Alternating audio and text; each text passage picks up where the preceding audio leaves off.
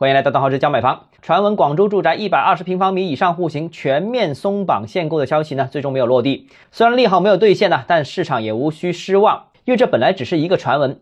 所谓十九号新政，只是大家对楼市复苏、对政策支持楼市的一种期盼而已。对于这个期待，总体上我有三个看法。首先，第一个，最近这两个礼拜，部分大开发商负责人的确是被相关部门征询了意见。问题是，假如放开限购。放开一百二十平方米以上好呢，还是松绑一百二十平方米以下好？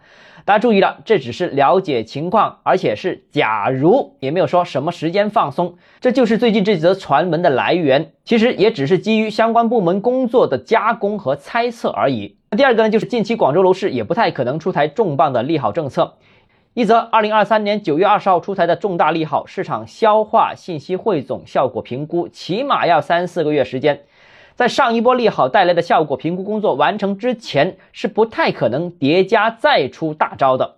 第二呢，是广州市四大一线城市之一，楼市大招的发布通常会比较审慎，一般情况下都会反复斟酌各种利弊，完了之后还要进一步往上进行报备，这也需要比较长的酝酿时间。那第三呢，就是最近也不太适合出台重大的楼市利好。虽然最近楼市再现了下行的趋势，但是马上就要到春节了，而春节又是传统的楼市淡季。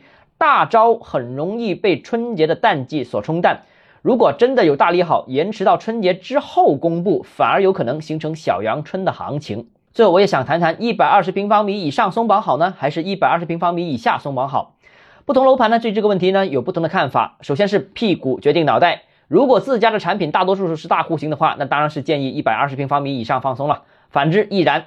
其次呢，是不同逻辑，不同的结果。有人认为市场上一百平方米以下的产品相对滞销，所以应该往下进行松绑，因为啊大户型相对不愁卖。也有观点认为呢，目前市场改善型需求占主导，大户型潜在客户更多，应该释放这一波。而我的观点是从城市的角度考虑，政策有效性是最重要的。也就是说，大招一出，效果要有，要明显。目前呢，刚需产品相对滞销，理论上的确需要更多的政策支持。但是呢，这批潜在的买家近期也受经济下行的冲击比较大，消费力明显不足，限购松了，他们中的大多数也未必有钱能买。而偏高端的改善型客户呢，属于老钱居多，经济实力还是有的，松绑限购可能会释放更多。好，今天节目到这里，如果你个人购房有其他疑问想跟我交流的话，欢迎私信我或者添加我个人微信，账号是教买房六个字拼音首字母小写就是微信号 d h e z j m f。想提高财富管理认知，请关注我。也欢迎评论、点赞、转发。